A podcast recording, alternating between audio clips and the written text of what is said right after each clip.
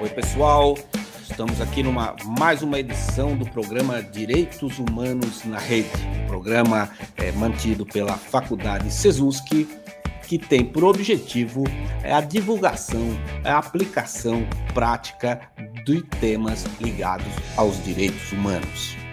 É, hoje nós estamos aqui é, com o professor Jason Gonçalves, professor do SESUSC, é um professor bastante conhecido da área do direito civil, sobretudo da área do consumidor, é, que vai nos falar um pouco sobre um dos seus temas de especialização, é, que é, é o, o superendividamento. Né? Falar em superendividamento hoje é um tema é, que, ao mesmo tempo, nos, no, no, nos chama a atenção e assusta, porque quase todos nós é, ficamos, né? Estamos muito à mercê disso nessa nossa economia louca de hoje.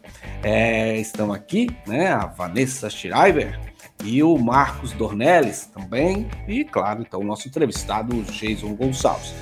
Oi, pessoal. Oi, Marcos, Vanessa, professor Sandro.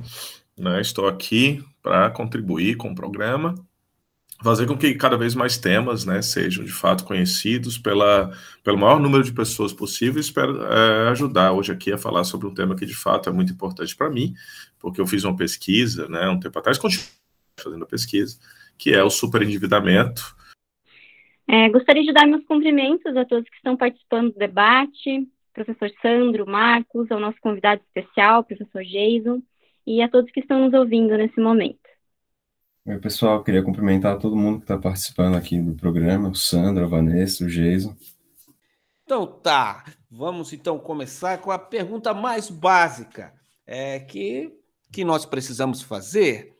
É, o que, que é, professor Jason, o superendividamento. O que que, é, por que, que surgiu esse tema, né? Se, se, endividar já é algo tão, tão, tão comum ao longo da história, por que, que hoje a gente veio a falar isso como uma questão de direito, etc. O que, que seria isso? Por favor.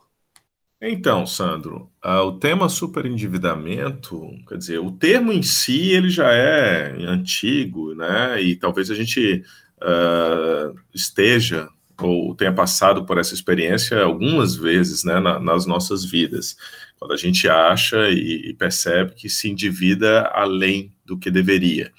O superendividamento é, ele está é, agora realmente numa, numa, fase assim de muita é, conversa de muita divulgação, porque nós tivemos uma lei que entrou em vigor no dia 1 de julho, portanto, né, é, agora nesse segundo semestre, que uh, começou a tratar uh, juridicamente né, o superendividado. Então, uh, essa lei ela traz algumas possibilidades para quem está superendividado, mas naturalmente a gente deve começar, como você mesmo né, falou, pelo começo. O que é o superendividado para o direito, pelo menos? Porque endividado todos nós somos de alguma maneira, né? Uns mais, outros menos. Mas o que, que seria o superendividado? É, o superendividado, ele é aquela pessoa que não tem mais condições uh, de pagar a totalidade das suas dívidas, que a gente né, uh, restringe como dívidas de consumo. É dívida de luz, de água, de telefonia, é o, o boleto lá do, do parcelamento da geladeira, ou seja, você acaba juntando tudo isso e essa pessoa, de acordo com o que ganha, não consegue mais pagar né, gastou um pouco mais do, do que deveria.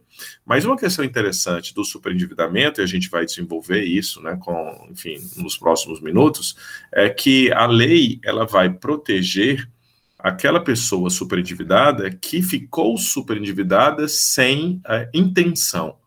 Uh, ela vai chamar, a lei vai chamar de uh, superendividado de boa fé. O que é, que é o superendividado de boa fé? não é aquela pessoa que vai lá e gasta demais no cartão de crédito, por exemplo, que compra o que não, não poderia. Não, não é para proteger a velhacaria. Exatamente. Não é para proteger aquele que vai lá, estoura o cartão de crédito e depois, ah, eu não consigo pagar. Não é, não, não, não é para proteger é, é essa pessoa.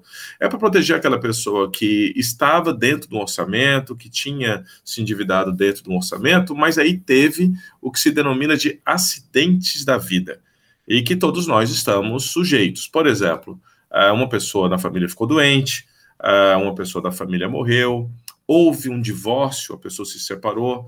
Por quê? Porque tudo isso traz um abalo financeiro para a pessoa, né? Então, quando ela tem esses acidentes da vida, normalmente vinculados à doença, morte ou rupturas né, de família, casamento, essa coisa toda, uh, essa pessoa é considerada de uma superatividade de boa-fé, e é para isso que a lei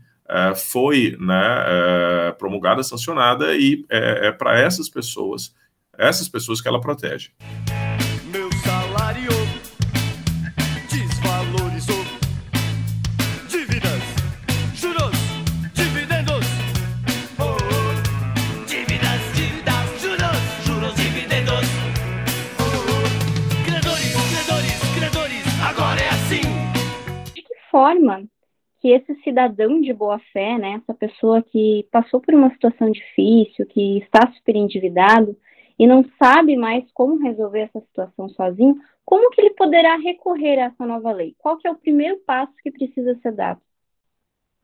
Então, aí, Vanessa, você levanta uma questão que eu diria que ainda está em discussão. Vamos tentar, eu vou tentar explicar. O que acontece é o seguinte: primeiro, a pessoa deve procurar um advogado. Né? Normalmente, as pessoas que estão super endividadas devem buscar né, a Defensoria Pública, que é um serviço de advocacia gratuita, né, que o Estado fornece ao cidadão exatamente para isso, né, para fazer com que os seus direitos possam ser garantidos uh, sem o custo do, do advogado.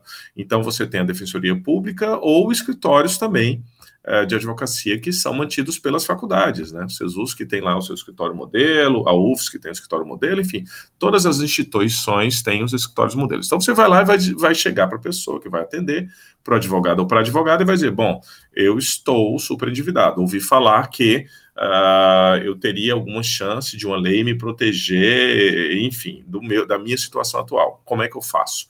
E o que, é que a lei vai dizer? A lei vai dizer o seguinte: bom, a lógica da, de proteção ao superendividado é a seguinte: a pessoa vai chamar todos os credores, ou seja, aquelas empresas que a pessoa está devendo. Então está devendo para as Casas Bahia, está devendo para a Celeste, está devendo para a Casan, está devendo para, enfim, uma empresa de telefonia qualquer, para a TIM, seja lá o que for. Você vai chamar todas essas empresas, vai verificar o montante que essa pessoa está devendo, vai verificar quanto essa pessoa recebe por mês. Vamos imaginar que uma pessoa receba dois salários mínimos né, de renda. Então a pessoa vai ganhar ali dois, vai lá, vamos, vamos, vamos aumentar um pouquinho. A pessoa vai ganhar R$ 2.500, mais ou menos. E ela está com é, prestações mensais, somando todas as suas dívidas, que chegam perto de R$ mil. Lembrando que ainda tem aluguel que não entra nessa conta, às vezes as pessoas pagam pensão alimentícia, que também não entra nessa conta. Então, assim, a pessoa está numa situação de superendividamento. Então, o que é que vai se fazer? Vai chamar todas essas empresas que ele está devendo e vai se fazer um plano de pagamento. Esse plano de pagamento é o seguinte: você vai baixar os juros, você vai pegar o valor que ele está devendo e você vai parcelar esse valor em parcelas menores, em prestações mensais menores, e é, que serão pagas em até cinco anos. Então você vai fazer um plano de pagamento. É como se fosse uma espécie de falência. Né? As empresas não têm aquele sistema de recuperação judicial, a gente ouve, né, vê na TV, vê na, nas redes sociais, ah, a empresa tem recuperação judicial. Pois é, quem vai estar, entre aspas, em recuperação judicial somos nós agora. Né? As pessoas sobredividadas vão ter esse plano é, para pagar em cinco anos as dívidas, com prestação menor, portanto, é, doendo menos no bolso mensalmente.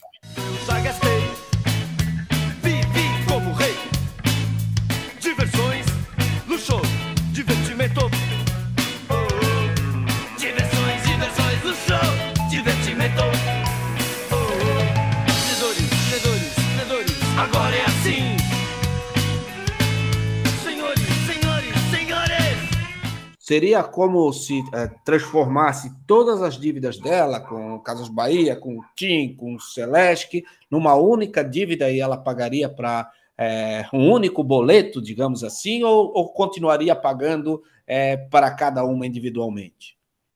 É, ela continuaria pagando para cada um individualmente, mas você concentraria o pagamento no plano, ou seja, isso vai ter que ser homologado pelo Poder Judiciário. Então, no acordo, isso é livre, o acordo é feito de forma livre.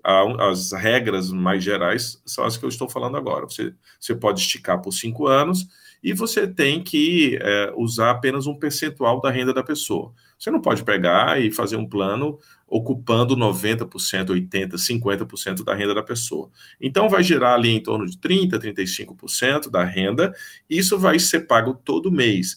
No acordo, né, você muito provavelmente vai ter a possibilidade de que isso seja depositado numa conta judicial, para que depois o próprio Poder Judiciário é, encaminhe para as empresas, ou você vai fazer individualmente.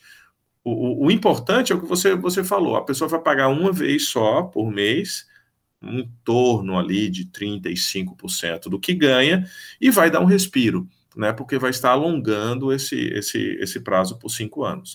Ou seja, a prestação vai ficar menor. Eu falar que eu já paguei por eu ouvir, eu já paguei a luz, o gás, apartamento, kitnet de um quarto, que eu comprei a prestação pela Caixa Federal.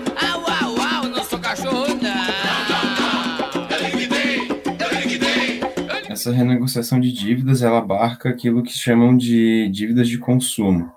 Quais seriam alguns exemplos de dívidas que não seriam é, abarcadas por essa classificação? É, isso é uma coisa importante, Marcos, porque é, quando a gente fala em dívida, a gente pega tudo, né? Toda dívida é dívida, de fato, né? Sai do nosso salário, enfim, né? tudo é dívida. Mas a lei, ela faz essa discriminação. Então, uh, o que, que não são dívidas de consumo? Eu vou elencar algumas, e essas não entram na negociação. Aluguel. Aluguel não entra nessa negociação. O aluguel atrasado, portanto, deve ser conversado diretamente com o proprietário para se tentar um acordo, que aluguel não é dívida de consumo. Pensão alimentícia, né, que eu falava há pouco. Às, às vezes a pessoa está né, tá devendo pensão, ou a pensão é, ela tem uma diminuição na renda, a pensão fica muito alta, isso também tem que ser negociado com o, né, a pessoa que está recebendo a pensão, é, porque também não é dívida de consumo. Tributo, tributo também não é dívida de consumo.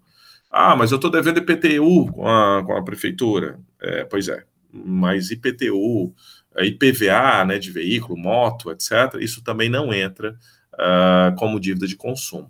Então, é, essas eu, eu, diria que são talvez as, as maiores dívidas, pelo menos nas pesquisas que surgem e que impactam mais é, fortemente a pessoa que acaba ficando sobreendividada, é, principalmente aluguel, é, pensão alimentícia e tributos relacionados a veículo, normalmente moto, ou a casa né, que a pessoa mora.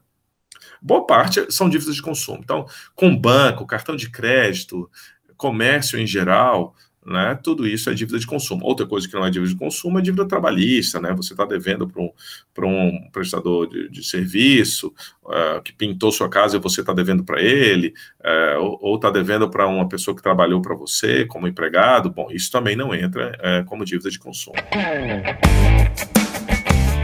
Você acabou de ouvir a primeira parte do episódio sobre superendividamento do programa Direitos Humanos na Rede, uma iniciativa que conta com apoio da Faculdade Sesusk, edição da Tobá Comunicações e divulgação pela Rádio Campeste toda sexta-feira às 16 horas, com reprise às segundas-feiras às 10 da manhã, além de estar disponível também na plataforma Spotify. O nosso pressuposto é que os direitos humanos não foram feitos apenas para ficar nos tratados e nas leis, mas sim para ser objeto de discussão no cotidiano das pessoas. E nos dias atuais, infelizmente, a questão do endividamento cíclico tem sido um problema crescente. Agradecemos a sua oitiva, sua audição.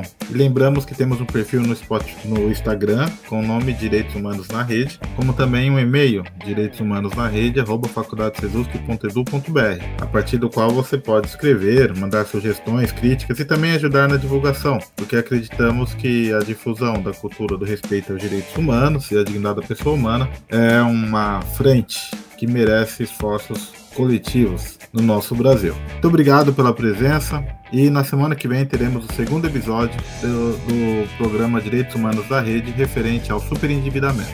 Forte abraço.